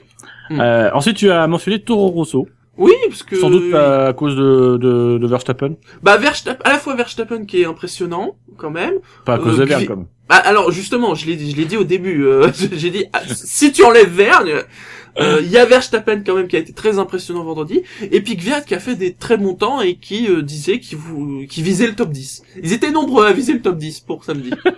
C'était 18 à viser top, le top à peu 10, près, oui. Et donc ensuite, tu, tu nous as mis dans les tops euh, Pastor Maldonado. En terminant ton paragraphe en nous disant il vise la Q3 et le top 10 des qualifications. C'est Ce pour ça que c'est deuxième drôle. fois de suite, ce qui n'est jamais arrivé cette saison pour Oui, l'équipe de Stone. Ça n'est pas encore arrivé. Et ça n'arrivera jamais, du coup. Et c'est pareil, euh, Maldonado était, faisait des bons temps. Apparemment, il, il comparait les sensations euh, du vendredi avec celles d'Austin, ce qui était plutôt positif, quoi, quand même. Hein. Et non, on a vu ce que ça a donné samedi. Et Grosjean, il a arrêté de comparer les sensations parce que ça Oui. il comprend rien à la voiture, il sait, il sait pas ce que c'est. Et donc dans les flops, tu as mentionné les, les absents du vendredi matin. Bah oui. Euh, bah c'est alors pas Bottas là encore parce que Bottas ça va, il y a pas eu de souci, mais voilà Vergne et Perez, euh, Vergne 5 tours, euh, Perez 0. Journée blanche pour les, les deux pilotes. Parce que Vergne a rencontré l'après-midi un problème. euh, il a fait quelques tours, il me semble, et après il a rencontré un problème. C'était quoi son problème Je crois que tout s'est coupé d'un coup euh, et on lui a Ah oui, effectivement, il s'arrête sur le côté, et la voiture, ne, et, et la voiture comme ça, pas. Tarlago c'est un peu serré, la voiture ne revient pas. Mm. Il avait Et Perez, euh, un drapeau rouge. Euh... Oui, je crois que c'est le Ouais. premier drapeau rouge. Mm. Et euh, Perez, il est même pas sorti parce que la voiture était encore au garage et pas fini d'être réparée. Oui, c'est-à-dire que quand on l'a vu en jean et en t-shirt en S libre 2, on a compris Oui. que bon, euh, il allait peut-être pas rouler, peut-être sur la fin. Il faudra qu'il change vite. Mais va savoir. Ensuite, tu as tu as évoqué dans les flops le comportement des pneumatiques sur la nouvelle piste, puisque le circuit Ah bah oui. ça a été resurfacé. Euh, Resurfacé. ce, qui, ce qui semble aussi euh, écarter quand même de gros travaux, parce que si tu fais de gros travaux, notamment avec le projet initial qui était de, de rallonger la ligne, la, la, la, la- ligne droite secondaire euh, pour euh, avoir une ligne droite plus longue pour le futur Mhm. départ, euh, bah, ils auraient pas resurfacé cette zone-là, parce qu'ils vont la démonter. Oui, c'est toujours possible, mais euh... oui, donc Ouais, cette nouvelle piste. Oui, vas-y. Non, non, mais j'ai dit, ça n'empêche pas de resurfacer euh, tout le circuit pour après devoir refaire euh, 300 mètres de, de bitume. hein, euh. Oui. Ouais, enfin là, là, tu sais quand même, c'est quand même la zone avec le, avec le départ, donc ils auraient pas, ils auraient vraiment refait au propre toute la zone et euh, pour justement pas avoir un, euh, pas avoir une, une zone, euh, une zone de l'année dernière, une zone de cette année euh, euh, sur, euh, su- au point de freinage par exemple de la, de- du futur départ. Euh, voilà, c'est ce pot- cette risque de dire ah les pilotes ils vont dire il a une petite bosse parce que c'est le moment où les deux zones se croisent. Mm. Ouais, ça serait marrant. Et là ils s'envolent, ils finissent dans le lac. Donc ouais, euh, piste, piste toute neuve, alors qui glissait beaucoup, comme je l'ai dit, que ça glisse, c'était finalement très similaire à ce qu'on a vu à Sochi. Hein. Piste toute neuve, c'est c'était assez normal. Mais euh, le problème, c'est que le greening, notamment, qui a eu énorme, quoi. C'est-à-dire que sur les, les pneus les plus durs, au bout de deux trois tours, euh, il s'était foutu. Il y avait même plein de poussière sur les pneus. Euh, c'était impressionnant et c'est aussi pour ça qu'on a vu autant de glissades et beaucoup d'erreurs. C'est vrai que si, si vous vouliez voir vraiment comment comment se comporte un pneu euh, avec la, si vous vouliez bien comprendre la règle du carrossage, c'était le Grand Prix, c'était les essais Ah qu'il ouais, parce qu'on voyait bien des moitiés de pneus. Ce que c'est concrètement le carrossage. Et donc après, tu vas parler de la fiabilité en précisant la ligne rouge sur le point d'être dépassée. Oui, oui, parce que c'est vrai que vendredi, euh, donc comme je cite, donc euh, vendredi matin, il y a Button euh, qui a eu un problème technique, euh, il y en a plus, je crois que c'est Gutiérrez qui était au garage, euh, les drapeaux rouges euh, de l'après-midi, c'était sur des soucis techniques. Euh, alors pour l'instant, il n'y a pas eu de soucis. Je crois que je crois qu'il y a que Gviat, je crois qu'il y a une pénalité cette semaine. euh. Mais en fait, il, il, il purge la suite de la pénalité Voilà. qu'il avait copé euh, à Austin. Euh, Il mais avait ça, reculé faisait places à Austin, il peut reculer cette place-là. pour l'instant pas de conséquences, mais c'est vrai que euh, beaucoup de problèmes techniques. Alors, ça a déjà commencé sur les derniers Grands Prix, euh, mais euh, est-ce qu'on ne risque pas, notamment à Abu Dhabi, où peut-être il risque de faire plus chaud, euh, d'avoir des casses euh, en série? Je l'ai noté, le, le record pénalité, je crois que c'est 4. Là, apparemment, au Brésil, ça va aller, même si on n'est pas à l'abri de casses pendant la course.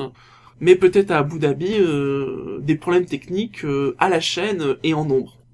Et notamment pour Fernando Alonso qui euh, qui a fini les qui a joué Oui. les pompiers euh, pendant les essais libres 2 puisqu'il a dû euh, éteindre l'incendie qui se déclenchait à l'arrière de sa F14T. Euh, même la, la F14T veut partir, mais en fumée. Euh, voilà, il est allé derrière le muret chercher un extincteur pour éteindre sa Mm. voiture. Euh, Jacques Villeneuve a dit au moment des essais libres que euh, les, commissaires étaient restés un petit peu là en, pour pas toucher la voiture. Euh, quand on regarde les images, on les voit pas les commissaires à cet endroit-là. On voit juste qu'il y a effectivement apparemment un endroit où il y a un extincteur, mais visiblement il n'y a pas de commissaire à proximité. Il y a un camion incendie qui vient qui vient rejoindre la voiture. Les commissaires ensuite arrivent, mais je, je suis pas sûr qu'à cet endroit-là il y ait des commissaires prêts à intervenir. En tout cas, apparemment, euh, c'était là qu'il fallait qu'il s'arrête. Oui. Puis ça, il arrêté sur l'herbe. Mm. C'est, d'ailleurs c'est très étonnant parce que on a eu des conversations radio. On s'est souvent plaint cette année que les pilotes s'arrêtaient sur la piste. Et on a eu une conversation radio. Je sais plus qui s'est arrêté. Euh, euh, il me semble que c'est euh, Gu- Gutiérrez sur la Sauber à un moment donné qui s'est arrêté en piste. Et on lui a dit euh, arrête-toi sur la piste. Donc voilà, euh, stop, stop, stop on track. Alors est-ce que est-ce qu'ils leur disent arrête-toi, euh, voilà, arrête-toi là, ou est-ce que c'est arrête-toi vraiment sur la piste. Voilà, il faut pas que tu t'arrêtes dans l'air, faut que tu t'arrêtes dans la piste. Comme ça, il y a drapeau rouge, ils vont pouvoir nous ramener la voiture, on va pouvoir commencer à travailler dessus. Est-ce que c'est pas ça? C'est c'est peut-être, c'est peut-être l'une des explications, c'est qu'étant donné les délais euh, pour changer certaines pièces, peut-être que cette année les équipes ont essayé, ont essayé de provoquer des drapeaux rouges pour pouvoir récupérer plus vite leur véhicule. Peut-être. Le mec qui piche ça l'avant-dernier Grand Prix. Bon, il faut dire que déjà, il faut le piger tout court. Hein. Sur les essais libres, d'autres d'autres faits marquants qui vous viennent à l'esprit, moi j'en ai. Ah, ah oui, j'ai j'ai un fait marquant, c'est que j'ai pas vu les essais libres 3 grâce à Canal+. Enfin, En partie grâce Ah, à parce que c'était J'avoue que j'ai j'avoue que j'ai un peu chié dans la colle, mais Canal+ nous a donné des des horaires qui étaient, je crois, les les qualifs euh, rendez-vous à 15h30 ah, à 15h40 Oui. et euh, non, les les essais libres rendez-vous à 15h40 et les qualifs rendez-vous à 19h40. Le 19h40, je vous avoue, me me me disait merde, il faut les qualifs deux heures après la course. C'était 18h40. Je merde, Oui. il faut les qualifs deux heures après la course. Mais c'était à 17 Mais j'ai pas eu le réflexe de vérifier. Et j'aurais dû vérifier parce que du coup, je suis arrivé à un moment donné, il restait 10 minutes dans les essais libres 3. Bon, il s'est pas passé grand chose aux essais libres 3. C'était un Non, remake. j'ai j'ai récupéré ce matin, j'ai rien raté. C'était le remake, en fait, des essais libres 1. C'est-à-dire que comme il a plu, ça a nettoyé la piste, et donc euh, les voitures se sont remises à glisser comme des dingues.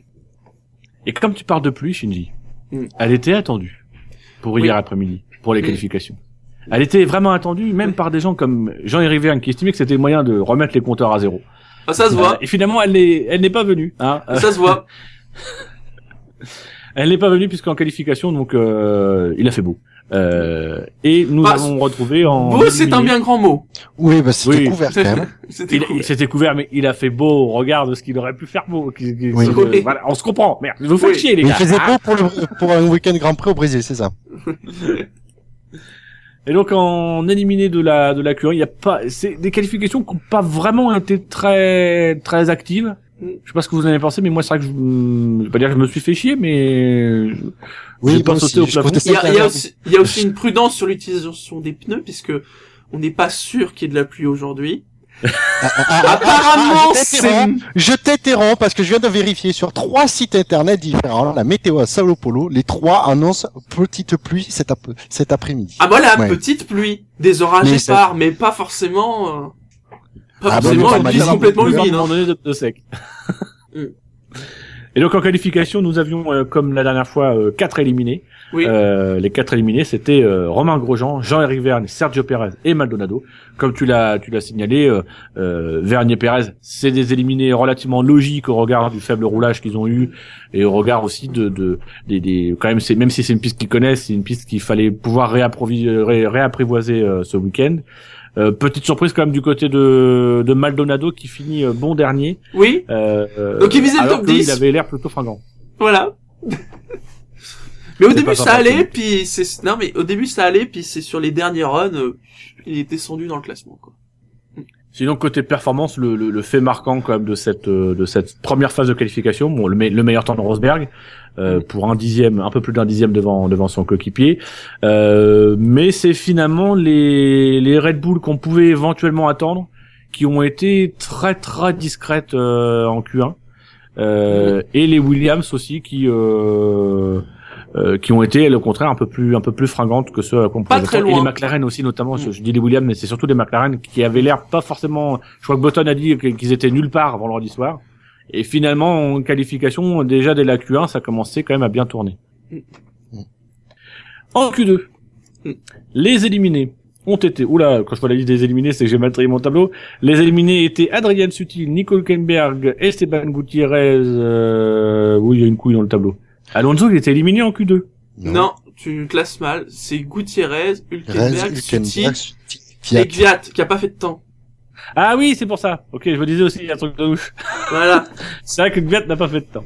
Mm. Euh, de toute façon, il a l'air reculé de ses places sur la grille, donc je pense qu'il, voilà. Il, j'ai dit, je, quitte à reculer, c'est même pas compréhensible pourquoi il a participé aux qualifications. Il risquait plus rien après. euh, D'ailleurs, c'est pour ça qu'ils lui ont changé son moteur à Austin. C'est comme ça, au pire, s'il pouvait pas faire toute sa pénalité à Austin, il la ferait euh, au Brésil et il serait pas enquiquiné pour le dernier Grand Prix qui compte double. Je, je pense que c'était un bon calcul. Euh, donc c'est c'est vrai pourquoi pourquoi il a roulé? Même déjà dès la Q1 j'aurais été lui j'aurais pas roulé Mhm.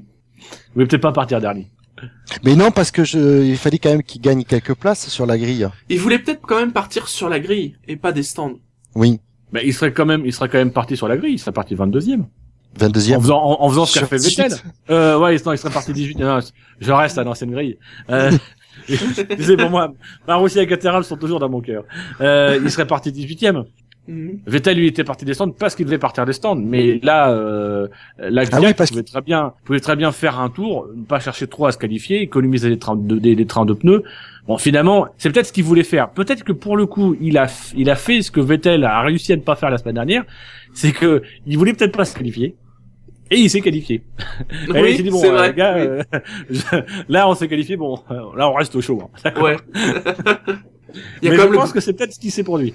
Et puis il y a le mystère de la Q2. Pourquoi? Pourquoi les Williams Oui. sont ressortis? Mais ça, ça fait plusieurs semaines, je ne comprends pas. Alors qu'ils qui font ça. Alors qu'ils étaient vraiment, euh, Ah, Bien au au chaud au niveau des temps, voilà. Non, mais c'est ça, c'était qu'ils étaient extrêmement proches des Mercedes qui avaient fait un très bon temps, euh, donc euh, on se disait, mais c'est bon, mais les Williams, elles sont clairement à l'abri. Il y avait six dixièmes, je crois, euh, d'écart entre les les Williams et les- la voiture derrière. Tu te dis, personne n'arrivera à les déloger de la Ils Q1. avaient une seconde De- d'écart d'avance sur le sur la Sauber de de Sutil, Ouais, donc tu qui, qui était mais- onzième. Donc il y avait il y avait aucun intérêt à ressortir. Mais moi c'est un truc. Autant que les- pas autant les McLaren. c'est qu'ils ressortent. Voilà, Autant les McLaren, tu pouvais comprendre qu'il y avait un petit doute. Et encore, tu trouves, les McLaren sont sortis parce que les Williams sont sortis. mais c'est ça le truc. Mais même, c'est- c'était Button, je crois, qui était cinquième à ce moment-là sur le. Oui. de- Ils lui ont dit, temps. tu attends, Mais- a priori ça va passer, mais reste dans le baquet parce qu'on ne sait jamais. Non, mais c'est surtout que Villeneuve, il a fait la réflexion, il, il a dit, il faut que les McLaren sortent. Mais j'ai, tu fais le calcul, c'est surtout que, faut pas oublier, il y a que, que 14 voitures. Ben, tu te dis, Button cinquième, tu te dis, mais où il les trouve, les six voitures pour le mettre en onzième à Button? Elles, elles y étaient pas. Il y avait Mhm. personne qui pouvait faire, euh, tu te dis, les, la, la Force India, elle pourra jamais le faire, la, euh, la Sauber, elle pourra jamais le faire. Tu te dis, voilà, il y avait pas six pilotes pour euh, six voitures qui pouvaient euh, faire reculer, euh, Mais euh, Button ouais. ah, jusqu'à 11e position, c'est ça, tu dis, pourquoi? Mais du coup, pourquoi ils sont sortis? Les Williams, franchement, à part peut-être pour une question de train de pneus, pour le début de la course, je vois pas pourquoi. Mais voilà, c'est c'est la seule raison pour laquelle ils peuvent ressortir, c'est pour pouvoir faire un, un meilleur temps sur un train de pneus, enfin réussir un meilleur temps en préservant le train de pneus Le pour train de pouvoir pneus, partir avec ce train de pneus. Euh, voilà, parce qu'ils partent avec le, le, le- le train utilisé pour le meilleur temps de la Q2. Mais enfin voilà, peut-être que peut-être que finalement il y a tellement d'équipes qui font ça et, et on le constate quand même assez régulièrement en Q2. Peut-être que c'est devenu une procédure normale pour beaucoup d'équipes, c'est de faire un premier relais et puis de toute façon derrière de faire un deuxième relais, mais là cette fois-ci pour pour faire un premier relais de repérage, etc. Puis attendre la fin de la Q2 des conditions un peu meilleures pour sortir, euh, faire un faire un relais avec des pneus qui vont être utilisés pour euh, pour la pour la course, améliorer son temps, mais en tout en ménageant les pneus pour pas trop les, sollici- les, les solliciter. Il y a peut-être une, c'est la seule mais- raison que je vois. quoi. Parce Oui. que si si c'est critique pour les pneus c'est, euh, lors de la course, euh, on sait jamais, ils, ils pourraient le payer en plus sur la fin, alors que ils ont peut-être une vraie occasion euh, ce week-end. Et pendant ce temps-là, Mercedes ne ressort pas. Donc visiblement, ils ont. Ah bah aucun oui, oui. On se demande tout ça. C'est lui qui ressorte. Ça sert à rien. Ouais. Et donc en Q2, ou en termes de, de performance, il y a effectivement bah, du coup les, les, les deux Williams qui s'intercalent entre les deux les, les, Oui. les deux Mercedes euh, et euh, Alonso qui passe qui passe quand même euh, il, Juste, hein. il passe il passe juste il passe juste pour trois dixièmes. C'est quand même dire. Le mec, il est quand même dixième pour trois dixièmes par rapport à Gutiérrez. Donc c'est quand même qu'il y avait de la marge. Ouais. Et on passe à la Q3. Mm. La Q3 qui a été, euh, qui nous a un petit peu sorti de notre, de notre torpeur, de notre, de notre sieste pré-dominicale. Euh, puisque on s'attendait à ce que Rosberg aille chercher la pole, Oui. et puis finalement on s'est dit peut-être pas. on a Peut-être qu'Hamilton va nous faire un coup. Voilà, mais même à un moment donné, c'est, moi personnellement, je me suis même dit, je, je, étant donné les écarts, je croyais plus trop en Hamilton. Je me disais, peut-être que c'est Massa qui va aller chercher. Il était, je crois, à 81 Oui. millième à un moment Mm. donné. Je dis, il va peut-être, il va peut-être réussir un petit coup d'énergie à aller sauter sur la ligne. Donc, c'est Non vrai mais dernier attends relais- parce que il a il a amélioré sur son dernier tour. Apparemment il a fait une erreur. C'est ce qui fait que il est finalement sur son sa dernière tentative, il est rentré au stand. S'il fait pas cette petite erreur, parce que je crois qu'il est derrière les les Mercedes, et il aurait peut-être pu choper la pole. Ouais. Erreur ou est-ce qu'il est gêné? Euh, ça je ne l'ai pas vu. ah, rétrogradation Lewis Hamilton. Non, pas gêné Ah non, euh, c'était par- Rosberg par- devant. pas par une Mercedes, quoi.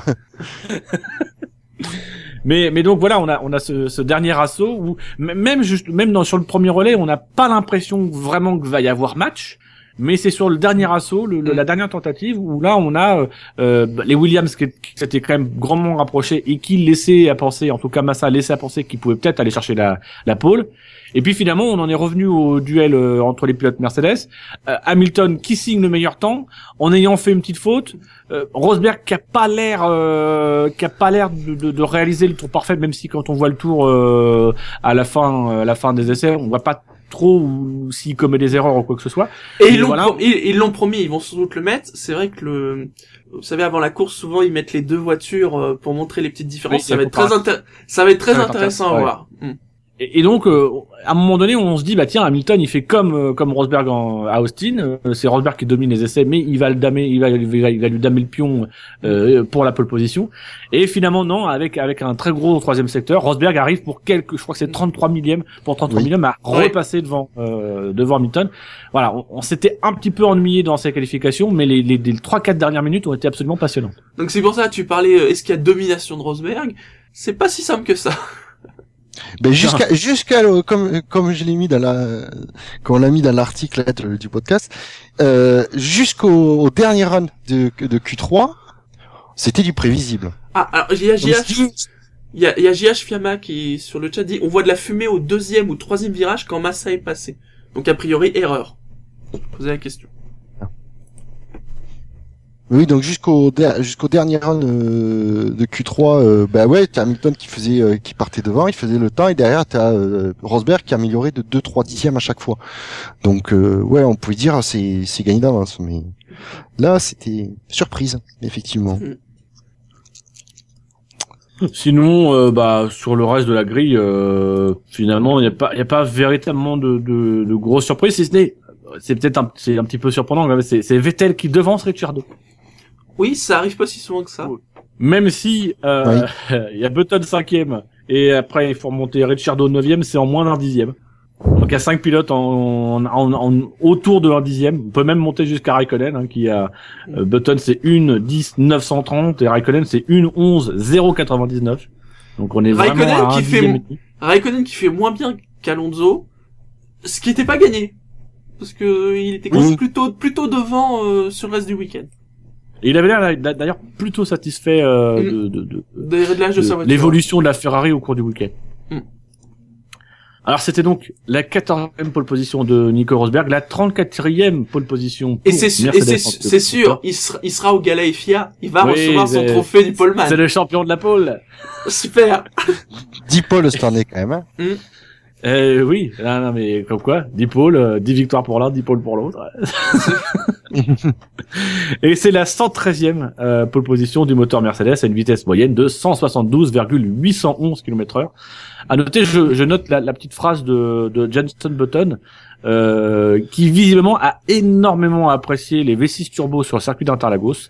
Ça va que, vite. voilà, c'est- c'est- ces moteurs donnent, enfin, donnent vraiment le- tout leur potentiel sur Interlagos et sont vraiment du coup euh, très agréables. en fond de ligne droite, euh, ça va vite, hein. Et ils atteignent des vitesses comparables à Monza, quand même. Je, je crois euh, que c'est 347 km heure pour Massa. Alors que bon, c'est, voilà. Alors moi j'avais vu 341. Bah ils ont dit euh... Euh, c'est pas Euh, difficile dans le tableau qui a été réalisé, c'est 342,9 km pour Massa Mm. en qualification. ouais, et apparemment sans aspiration. Hein. Donc en course, C'est surtout que là où le, les, les, les moteurs atmosphériques sont pénalisés par l'altitude, puisqu'il euh, Oui. est bien à 800 mètres d'altitude, ben les moteurs turbo sont beaucoup moins impactés par l'altitude. Donc, euh, donc oui, effectivement, euh, il y a moins de perte de puissance et, surtout il y a plus de couple. Donc j'imagine qu'au dé, à, à la, réaccélération en bas de la de la montée qui arrive sur la ligne de, départ, ben ils ont moins de, ils- ils- ça, ça repart mieux et du coup ils arrivent avec une vitesse plus élevée en haut. c'est vrai que les VMAX quand même, c'est on a on a Massa 342,9 km heure, on a Bottas 338 deuxième, et ensuite on a Rosberg troisième 335. Donc c'est vrai que les, les Williams sont, sont au-dessus du lot et c'est ce qui va les rendre sans doute menaçantes pour la course. Oui. Ah oui, parce que du coup, pour dépasser, ils vont, ils auront l'avantage.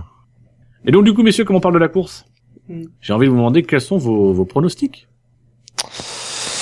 Ah non, non, non. euh, Je, je vais, je vais avant tout faire une petite parenthèse avant. Je vais vous donner les, les, les clés pour bien comprendre la stratégie, euh, etc. Vous, donner- pour vous aider à réfléchir. Ouais. Euh, D'accord, la stratégie par Pirelli. Je vais pas me faire chier. Je vais lire le communiqué Pirelli. Je vous préviens, chers auditeurs, ça va être un moment intense de lecture. En théorie, la stratégie sur cette piste, qui est aussi la deuxième plus courte après Monaco, sera de trois arrêts. Ce qui signifie qu'à l'exception de, des tout premiers, tous prendront des risques avec le trafic lors de chacun de ces trois stops. L'idéal, un premier relais court, puis un passage en soft, du, enfin, de soft en médium, puis un deuxième en médium autour du 21e tour, et un dernier changement pour des médiums autour du 46e tour jusqu'à la fin. Il parle Ceux de qui deux runs en... Paris- Non, vas-y, continue. Euh, ouais, c'est c'est soft, médium, médium, médium. Il parle de deux runs en médium. Vu comment il De se trois sent- runs en médium. Trois. Oh, Vu comment il se dégrade. Bon, on verra. Et- oui, mais bon, médium ou soft, à un moment donné, faut choisir. Ouais. Ceux qui tenteront le, par- le pari de partir en médium pourront faire un deuxième relais en médium à partir du 29e tour, puis un dernier en tendre pour tenter de gagner du terrain à la fin de la course, après le 58e tour. Mais l'un dans l'autre, il est probable que la plupart des teams tentera de partir avec une stratégie à deux arrêts en tête, tout en gardant la flexibilité leur permettant de passer sur trois arrêts en cas de besoin. Reste que tout cela pourra se retrouver bouleversé par la pluie qui, elle, est très probable. Donc en fait, Pirelli, c'est... Il y a, il y a globalement trois arrêts. Il y aura peut-être des tentatives à deux arrêts avec la flexibilité de repasser sur trois arrêts, mais ça se trouve, tout ce qu'on vient d'écrire, c'est de la merde parce qu'il va pleuvoir. Oui. En plus, voilà, on parle de, de, on parle de pluie éparse. Donc, euh, ça Oui. risque d'être du sec, de la pluie. Comment sera la piste, ça on verra. Euh, c'est c'est Il y très aura excitant. 19 arrêts. Il y aura 19 Il y a pas assez de trains de pneus pour faire 19 arrêts. Mais ils démerderont, hein, ils iront chercher des pneus euh, sur les en, camions. en stocker brésilien. sur les camions, moi je demande à voir. Des pneus de camion sur une Ferrari, moi je veux voir. Mais des pneus de camion sur un camion. euh, À l'approche, tu risques d'apprécier. Et donc, maintenant vous avez toutes les clés entre les mains, messieurs. Je vous demande solennellement de, de faire votre pronostic et d'abord votre pronostic pour le podium. Hum, Je vais dire Rosberg quand même. Hmm. Hein. Devant Massa, parce que quand même, voilà. Et Hamilton. J'allais dire exactement la même chose. Rosberg, Massa, Hamilton. Moi, je suis invendu. Je vais dire Hamilton, Rosberg, Massa. Parce que je suis une enflure de vendu. Je vais, voilà. Mon pilote préféré maintenant, c'est Lewis Hamilton. Ah ouais, de temps de Non, mais comment je peux dire ça? Je te reconnais plus, Dino, franchement. Tu me déçois. Et sinon, euh, alors, d'autres pronos sur la course? Moi, j'ai envie de vous poser un, un prono. Et, et vous, votre stratégie, ça serait quoi? En, en- en sachant qu'il y aura donc effectivement des pluies éparses. Qu'est-ce que vous allez Des nous pluies concocter éparses. comme stratégie, messieurs? Euh, ouais, mais attends, euh, elle tombe quand la pluie? Alors ça, vous vous démerdez, vous m'inventez Ah. la pluie quand vous voulez. Moi, Ouais. je veux un petit pronostic. Vous devez pronostiquer la météo aussi.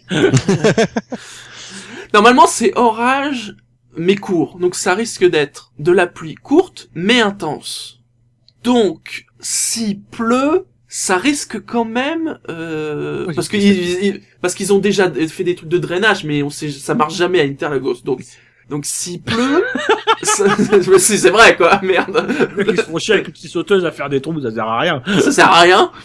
Euh, donc s'il pleut, la pluie risque quand même de tenir un petit peu, voire pas mal. Donc départ en soft, ça c'est certain. Donc, Quand toi, il donc pleut- toi, tu vois un, un départ sur piste sèche. Je pense, oui. Et l'arrivée Départ de sur- l'orage euh, après en début de course. Voilà, euh, début de l'orage, voilà, euh, plus ou moins en début de course. Et alors après, c'est là qu'il faut faire le pari. Euh, Est-ce que ça pourra tenir en médium ou pas? C'est-à-dire, s'il se met à pleuvoir, soit certains parieront sur le médium s'ils pensent que ça peut tenir, soit certains mettront peut-être les intermédiaires.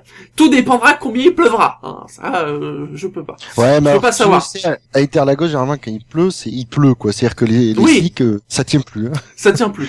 Donc il y a peut-être plus de chances vers de, peut-être pas du pluie, mais de l'intermédiaire. Oui. Par contre, je ne serais pas étonné que, à force de tourner, ils refinissent la course Un sec, un slick. en, en se- en sec et peut-être même du soft. Vous voyez, chers auditeurs, c'est exactement à ça que ressemble une réunion chez Pirelli le samedi après-midi. Mais tout à fait. C'est, bon alors les gars, la météo, peut-être qu'il y aura ci, peut-être qu'il y aura ça. C'est pour ça qu'on se moque, mais finalement, c'est c'est compliqué à faire les pronostics météo, les pronostics de pneus et compagnie. Oui, sauf que eux, leurs pronostics, ils sont aussi compliqués, mais ils tiennent pas compte de la pluie. Ils se contentent juste de dire, s'il pleut, ça rebat toutes les cartes. voilà, ouais. Mais s'il Et pleut, en effet, il y a des, quelle ch- stratégie ouais, il y a des chances qu'il y ait de l'intermédiaire. Hmm. Que, que, il y aura que de l'intermédiaire, pas du pneu, du pneu pluie, euh, maxi pluie. Bah apparemment les pluies vont quand même être très courtes. Donc euh, Ouais. je pense que de l'intermédiaire ça pourrait peut-être passer.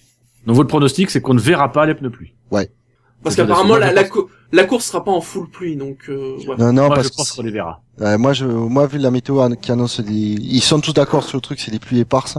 Il va pas pleuvoir assez pour se, pour sortir les pneus pluie. Les Je pense maxi. qu'on aura à cause des larmes de Massa. Ah oui non mais ça c'est pas pareil. Je reviendrai dans quelques instants. Et, euh, Euh, et sinon, j'ai un petit pronostic euh, qu'on fait très rarement. Euh, le premier abandonné. L'année dernière, on avait eu Romain Grosjean qui a abandonné sur casse moteur. Là, ce, sera- ce sera qui? Hmm. Hum, bah, c'est- Vergne sur casse moteur. Je, je t'avoue que moi je me tâte entre Vergne et Maldonado aussi donc euh... Ah, ils sont pas loin l'un de l'autre? Oui, ce que j'allais dire, s'ils peuvent s'accrocher aussi. C'est vrai qu'on, on- j'ai- pas mentionné la grille, mais donc sur la grille, on aura euh, euh, Gviat qui va partir en avant-dernière position et Perez qui partira dernier du fait de leur pénalité. Euh, et donc tout ça, ça fait avancer euh, euh, la grille juste devant, euh, puisqu'on aura Maldonado qui partira donc euh, 16e et Vergne qui partira donc normalement 15e. oui. Hmm. Donc il serait sur la même ligne. Hmm. Ah, vous sentez l'odeur du carbone? J'ai vérifié sur le, le, le fameux site, hein, ça fait 50 jours que Maldonado ne s'est pas encore craché. Ah, Est-ce que, alors la question c'est, est-ce que le compteur va être, va-t-il, euh, va-t-il être remis à zéro? Va-t-il être remis à zéro? Nous verrons. Hein moi je pense qu'il fait la course avec Caterham pour celui qui tiendra le plus longtemps. Caterham part avec une longueur, une longueur d'avance. Euh, sinon, au niveau des, des, des pronostics, euh, je, je vois pas d'autres. Est-ce que vous avez d'autres d'autres idées vous de pronostics sur la course, de pronostics euh, Euh, Peut-être une possibilité de safety car, Oui. qui est pas parce à que cause de bon, la pluie ou crash? Crash. Bah, Ouais. le problème c'est que c'est un peu la la... pluie. le problème c'est que c'est un peu la totale, c'est-à-dire que entre la piste qui glisse sur le sec, la pluie qui risque d'être forte, euh, la fiabilité, on sait pas trop, on arrive quand même en fin de saison, on peut avoir des surprises. Euh, les commissaires de course qui sont comment dire Disons que de de, euh, de tous les grands prix de F1 qu'il y a en Amérique du Sud cette année, ce sont les meilleurs. Je ne dirais que ça. Attends, alors le calendrier. Je cherche d'autres grands prix en Amérique du Sud. Euh... Vous m'avez ah ouais, compris. d'accord. voilà. Vrai, c'est les meilleurs. ça fait quand même beaucoup de facteurs qui et, et vu le fait aussi qu'on est quand même sur une tendance actuelle euh, de prudence, hein. Ouais, peut-être une safety car euh, serait pas impossible. sur un crash, en effet. Mais un crash de qui? Ah, je, je vois bien Gutiérrez qui se harponne euh, Kimi. Kimi Oula Ben oui, vu la chasse qu'il a, Kimi, le pauvre. On va tout de suite rentrer dans les engagements, messieurs, parce que ça commence déjà à devenir un peu tordu, vos pronostics. Alors, messieurs, je vous demande, solennellement, formellement, de procéder à un engagement. Un engagement qui vous fera passer éventuellement pour des cons lors de l'émission de lundi. Ah, c'est même à coup sûr. Je, voilà. Euh, Je dis Moi, j'ai j'ai l'engagement, j'ai le, j'ai la connerie de l'émission. Attention. Massa va finir sur le podium. Et là, sur le podium, Massa, il va enlever son masque. Et on va découvrir que c'est Fantomas. Et là, Fantomas va enlever son masque. Et vous savez qui ce sera?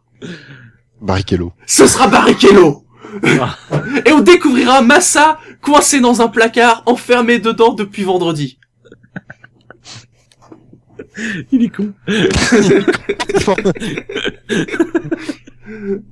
Ah, moi, moi j'en ai, j'ai un engagement sur Massa. Je, je pense que que Massa va s'envoler vers la victoire. Euh, Il va, il va, grâce à sa grosse vitesse de pointe, il va dépasser Hamilton, il va dépasser Rosberg.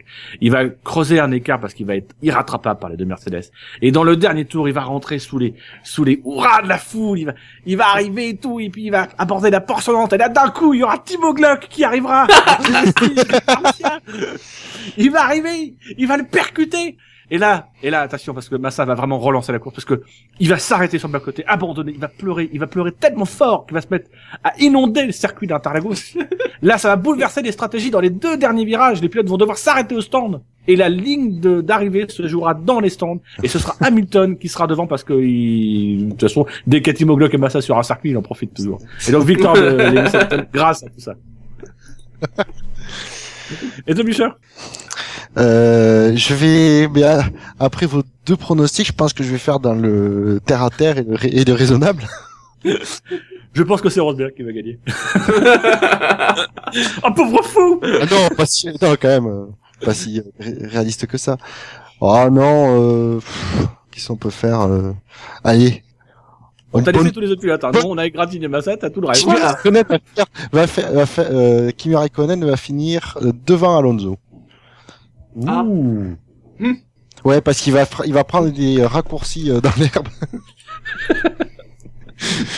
Qu'il y connaît bien apparemment. Non, puis. Alonso, il va cramer son moteur avec le sourire, bien évidemment. Ça m'a énervé, tu peux pas savoir. J'étais furax devant ma télé. Tu vois ce con, il est en train de rigoler. tu devrais pas rigoler, connard. Ouais, j'ai entendu ça, mais je pense que c'est le cas de situation si tu ris, sinon tu pleures, quoi. C'est, par dépit, tu sais. Ouais, c'est- sans doute ce qui m'a énervé.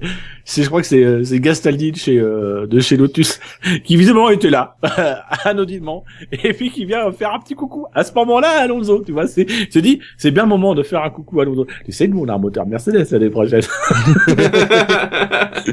tu peux toujours venir investir dans notre écurie, c'est ça si tu veux, ça te dit euh, nous on est prêt. Le contrat est signé tout. Donc voilà, c'était tout pour ces, qualifications, ce point de l'actu, ce, grand point complet sur le sur sur Grand Prix euh, du Brésil, c'est la première partie du Grand Prix du Brésil. Euh, on vous donne rendez-vous lundi à 20h30. Euh, c'est 20h30, c'est pas 21h, donc c'est bien 20h30. hein, N'oubliez pas, la cette semaine c'est 20h30. Euh, 20h30 pour le SAV de la course avec votre top 10, avec euh, les drive-through, avec euh, avec euh... tu y es toi lundi, Shinji? Euh, non, mais il y a Bouchard, Ah, je crois. donc, donc Ouais. du coup, il est, c'est à, à ne pas rater. Hein. Euh, il y aura un coup d'œil dans le rétro, fait par on sait pas qui. Ça m'arrange. Avant de nous quitter, je vous rappelle euh, qu'on se retrouve, euh, que vous nous retrouvez euh, sur les réseaux sociaux, c'est-à-dire Facebook, facebook.com slash le SAVF1, sur Twitter, at le SAVF1. Vous nous retrouvez également sur YouTube, même si sincèrement, on n'y fout pas grand-chose. Euh, sur Jackie et Jackie, mais là on en fout encore moins. Euh, on attend que Jackie se décide. Euh, vous nous retrouvez naturellement sur iTunes, sur Pod Radio, sur le canal Alpha et sur Podcast France. Mhm. Messieurs, vous me rappelez que le SAV, euh, que la F1 sur Internet, c'est sûr, Et ça va F1.fr. parce que le SAV de la F1, c'est Le Le risque des des podcasts. la famille, c'est c'est c'est c'est tout douben. ouais, si tu veux. Et donc, euh, on vous rappelle, le départ aujourd'hui, c'est à 17h. Mm. Air Française. Euh, c'est sur Canal Plus ou Canal Plus Sport? C'est sur Canal Plus? C'est sur Canal+. C'est sur Canal Plus. et je crois qu'ils prennent l'antenne vers, One, euh, ce sera sur Canal Plus Sport. Oui. Ah bah il y a PSGOM. Euh, non. Ouais. non, Non. non, je suis justement. Alors, apparemment, euh, la course est bien sur Canal+, et dans la foulée, euh, tiens, Formula, Formula One. Mais il y a, il y a Formula 1 qui doit durer une trentaine de minutes sur, euh, enfin, ils ont prévu Formula One hum, juste après le Grand Prix pour aller jusqu'au Canal, jusqu'au Canal Football Club. Et je pense qu'après ils prendront le relais sur, euh, sur Canal Plus Sport. Et ils doivent prendre En tout l'antenne cas, vers ils ont euh, communiqué beaucoup 16h15. sur ça week-end. Ouais, ils le rappelleront. Et donc oui, effectivement, la grille est à 16h15.